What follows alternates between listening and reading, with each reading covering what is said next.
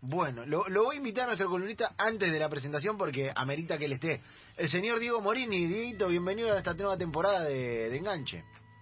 Hola, buenas tardes a todos y tengo una expectativa enorme, sabiendo que esto iba a suceder, me hice una permanente de pestañas, me puse botox en los, en los labios, estoy como loco. ¿eh? Eh, Lucas dejó la vida acá por vos. Dejé todo, Morini. Sí, ya lo sé, por eso me compré todas las cadenas de oro, todo, Lucas. Te quiero infinitamente, ¿eh? A ver. Bueno, a ver.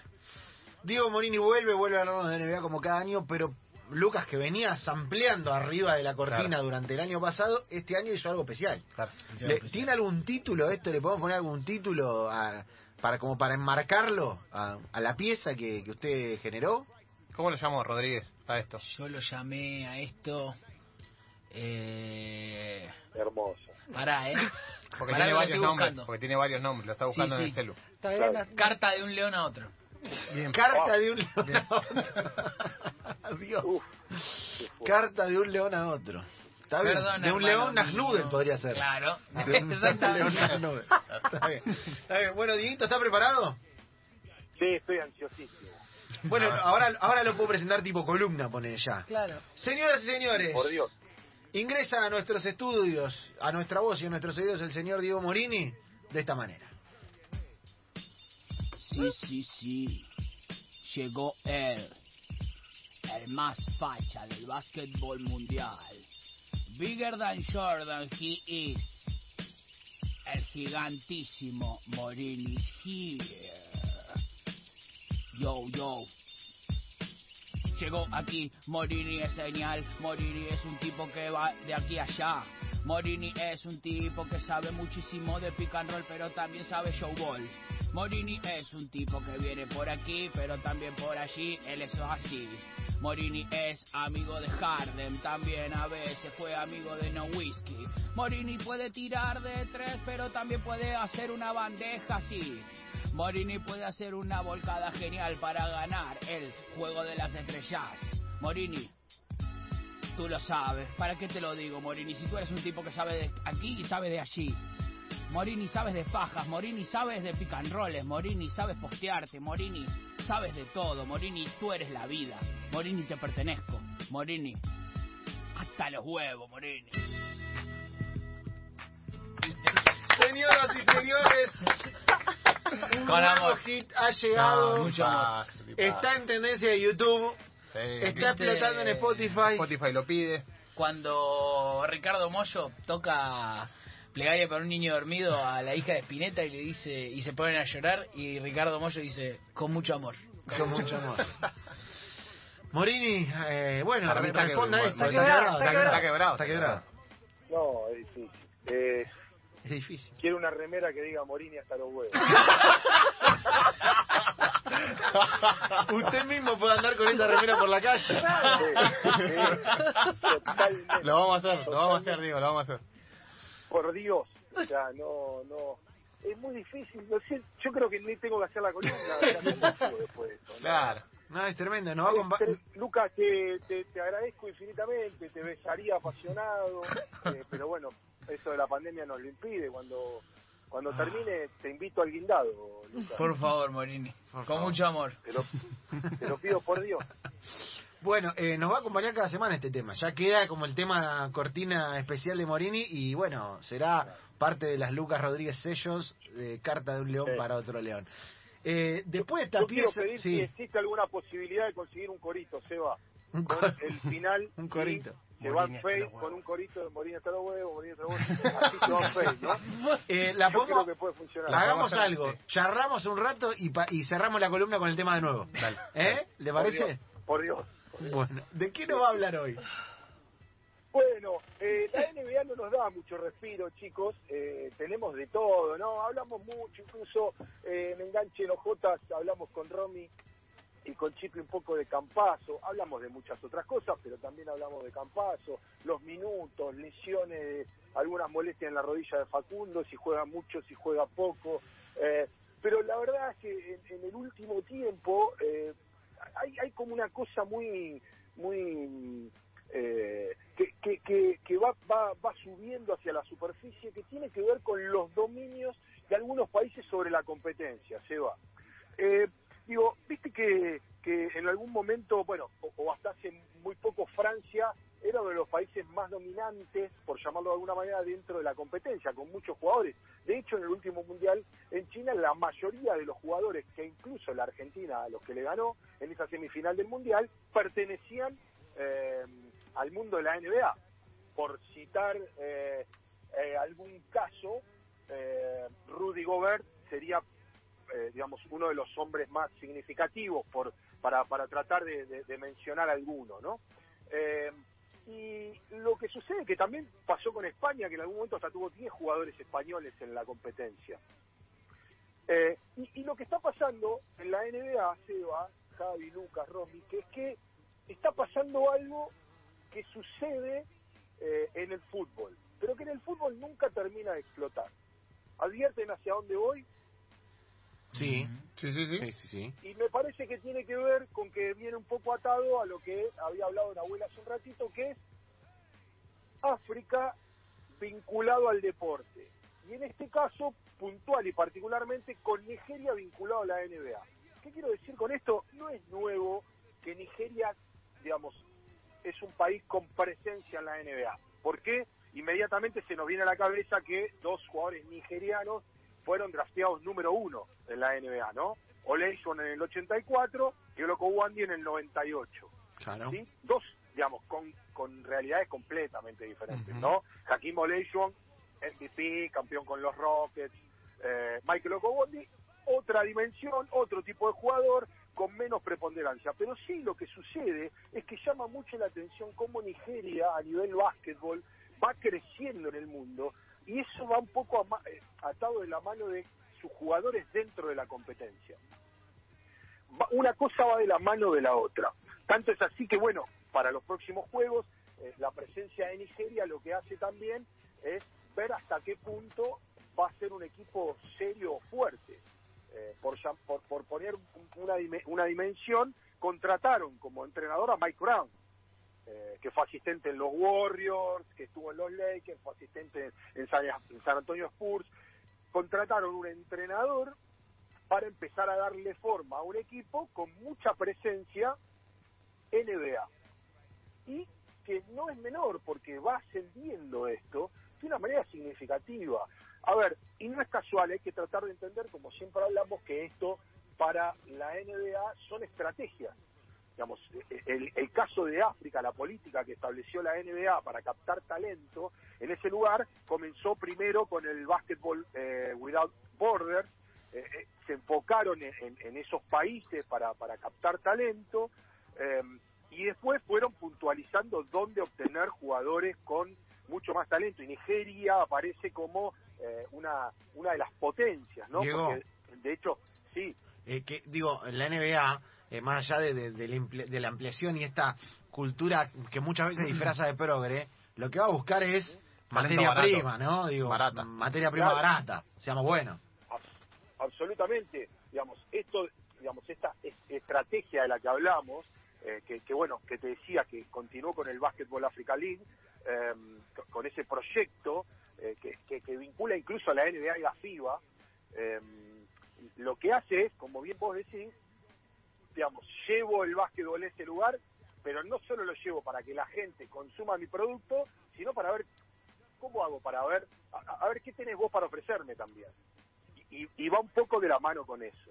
Digamos, uno de los jugadores, digamos, que, que, que, empezó a, en este nuevo cambio, ¿no? Ya, ya no nos vamos tanto a Leishon y nos venimos para ese lado, es Ike Diogu, que había sido elegido por Warriors en 2005. Él decía que eh, en, en una en una charla con AP habló y, y explicaba qué es lo que está pasando con los jugadores nigerianos, que, por qué los están viendo tanto. Y él decía que él, contaba, dice, yo nací en los Estados Unidos, pero crecí como nigeriano. Vivía con nigerianos, iba a una iglesia nigeriana, a fiestas nigerianas. Dice, yo ya sabía que esta ola de Nigeria en la NBA se, ve- se iba a venir y que, que los jugadores iban a empezar a desembarcar en la NBA.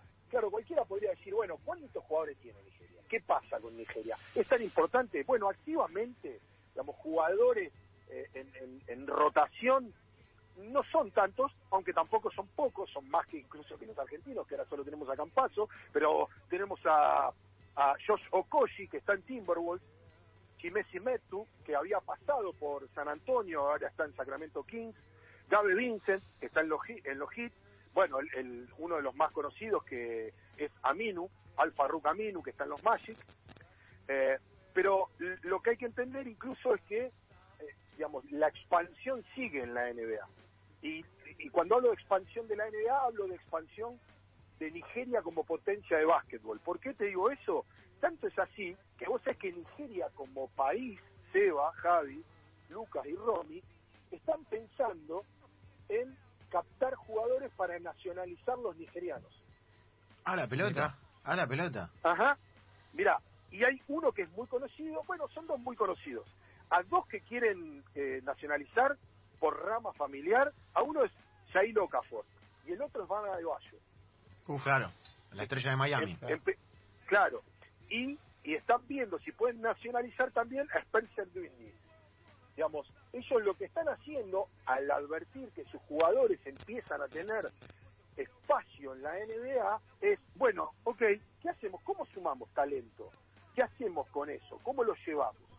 Entonces, a toda esta, a toda esta ola de jugadores que vimos, insisto, estos últimos que de los que mencionamos, no son parte de Nigeria, sí, obviamente del básquetbol africano, pero Nigeria en particular, para entenderlo de alguna manera, eh, ¿saben lo que pasó en el último draft 2020, donde por ejemplo fue seleccionado Volmaro? ¿Qué? ¿Cuánto? Siete jugadores nigerianos entraron en el draft Ah, claro. y fueron Es un montón. Es un montón. O sea, habla de un laburo Pará. más atrás. Esa, ¿Sabes a quién me suena? Lo de lo de tantos jugadores nigerianos ingresando al clas-. No, no, al clásico, a la clásica frase del fútbol, ¿viste? Que se dice sobre qué Claro, se dice sobre los cuando equipos africanos. Cuando se organicen, cuando deje de ser inocente, Claro. juegan todas en las grandes ligas del mundo. Claro. Pero igual pareciera que se tiene que organizar, Sí, juegan todos sí. los mejores equipos del mundo. ¿Por qué se van a tener que organizar si juegan, ya juegan ahí? Eh, pero, pero en este caso es igual, digo, eh, ya juegan ahí, ya están ahí, ya están O sea, instalados ya, tenés siete. y van por más, Claro. digo. eh, no es Bueno, que están pero llegando, están. Lo que vos decías, Seba, tampoco está tan errado. ¿eh?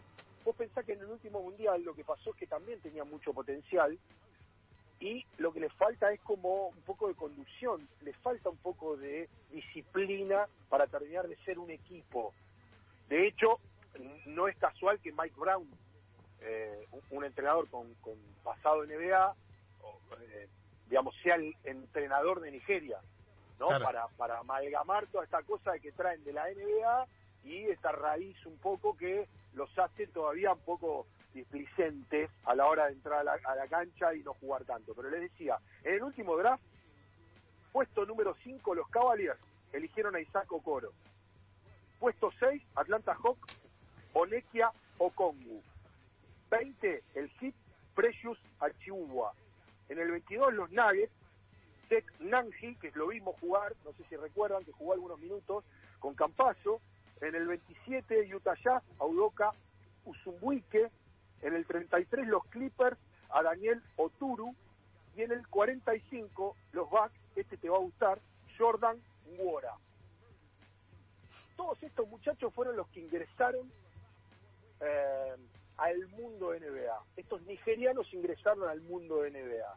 La NBA no pierde de vista esto, va a hacer mucho trabajo y van a trabajar mucho en esto. Quieren puntualizar para que siga cayendo, siga viniendo talento eh, a la NBA, eh, para, para que la penetración del producto en África todavía sea más importante, haya más consumo, eh, cada vez puedan encontrar más mano de obra en esos sectores y todo el mundo está muy atento, e incluso el mundo FIBA está muy atento a qué va a pasar con Nigeria. Así como Francia llegó al último mundial como un cuco y se chocó con la Argentina por el enorme talento que tiene en la NBA. Bueno, de hecho España es campeón con muchos en NBA, ¿no? Ujú. Hernán Gómez, los Gasol, Rubio. Ricky Rubio, Rudy Fernández que pasó también por la NBA. Eh, digo, no, no es que España no salió campeón y no, no sus talentos no, no tenían que ver con la NBA. Sí, to- la mayoría explotó en la NBA y mostró lo mejor en la NBA. Pero Nigeria se perfila como eso, chicos. Empezar a entender que eh, los africanos, como bien les decía al principio con el tema del fútbol, eh, no solo en el fútbol, guarda que cuando se organicen van a explotar, sino que en el básquet y en la NBA empezaron a encontrar un lugar bastante, bastante parecido, aunque yo diría que habría que estar un poco más atento, porque por ahí esa explosión que en el fútbol nunca llega, en el básquet aparece más rápido. Lo cuenta y lo dice Diego Morini, nuestro columnista experto en básquetbol y en NBA nos aviva. Jueguen la, jueguen la Nigeria, muchachos. ¿eh? Es el Bitcoin de los... Es el Bitcoin, eh, claro. Hay que Es poner. el Ethereum de... el- ¿Cuál es la que va ahora de esas? ¿Cuál es la nueva, la que están promocionando ahora? Hay una nueva. Sí. Ethereum de Ethereum. Ethereum, ¿eh? Si no es Bitcoin, es. Ethereum. Ese es el- ¿Cómo saben esto? La misma. eh? De Yo sé de esto. Yo sé. Ojo conmigo que Y sé. te dejo, te, te dejo una perlita, Seba. Sí. Algo vieron que siempre tratamos de ir viendo y estar atentos. Sí. Atentos con la NBA y el, y el tema del himno de los Estados Unidos. ¿Por qué? Uh. Atentos. No, no lo Mark saquen. Cuban, ¿eh? a- Mark Cuban en los Dallas ya decidió, Sí, no lo va a si prestan atención, incluso Tim Cato de Athletic fue el primero que lo advirtió. Mark Cuban ya decidió que no se toca más el himno de los Estados Unidos antes de los partidos de los, de los Mavericks. Fernan- Fuerte, Fernan- ¿eh? ¿Cuál es la razón? Fernando estaría contento. Fernando te diría... lo que lo que lo que entiende Cuban y dice que las políticas relacionadas lo, lo, lo declaró hace poquito dice las políticas relacionadas con el himno eh, se descontrolaron en los Estados Unidos dijo si se quieren quejar que se quejen al jefe y pregúntenle eh, por qué pone él el himno todos los días cuando empieza a trabajar o por qué no lo pone todos los días cuando empieza a trabajar para mí todo esto no tiene ningún sentido de hecho vos sabés Lucas Sí. que eh, Talas eh, fue uno de los primeros que había decidido, te estoy hablando mm, eh, que cuando com- cuando comienza en la NBA a no poner el himno, no no no no no, no utilizaba el himno como durante los primeros 16 años de los Mavericks no no, no ponían el himno antes de los partidos. Bueno, voy a traer Eh, cola. pero pará, tiene, tiene que ver, eh, Diego, con que, eh, digamos, no haya protestas durante el himno o tiene que ver con, con bajarle el, el patrioterismo a todo este lío de las supremacistas blancos y demás? yo, yo creo que tiene que ver con esto último. Bien. se va. Me parece que se puede llegar a venir una ola de no son ni más ni menos patriotas por poner el himno, ¿no? Bien, Esa cosa media bien. de barrio que podríamos llamarlo. Bueno, Me solamente le, co- le, por cos- eso. le costó la carrera a Kaepernick nada más. Nada más, nada más ni nada menos. Claro. Eh, Eh, hay que ver cómo sigue. Bueno, ya no está el amigo Donaldo y, y, por ahí no, ten- no tiene que ver directamente con él, porque no es que el himno de los Estados Unidos sonaba en la NBA porque estaba Donaldo, si- siempre sucedió, pero puede ser que haya un cambio con esto. Yo no estaría, eh, no, no dejaría de prestar atención a este tema y en algún momento vamos a volver sobre la barba, que le avisé a Romy que se venía un gran lío en Brooklyn y está empezando a, hervir- está empezando a hervir un poquitito. Sí, sí, sí. y claro que amigos sí. de las Mets. Y claro que sí. Lo cuente, le dice Diego Morini. Dieguito, abrazo, nos vamos con la cortina, eh, escuchándola. Mucho Morini. Por Dios, por Dios. Y gracias por tanta, por tanta magia, Lucas. Un abrazo.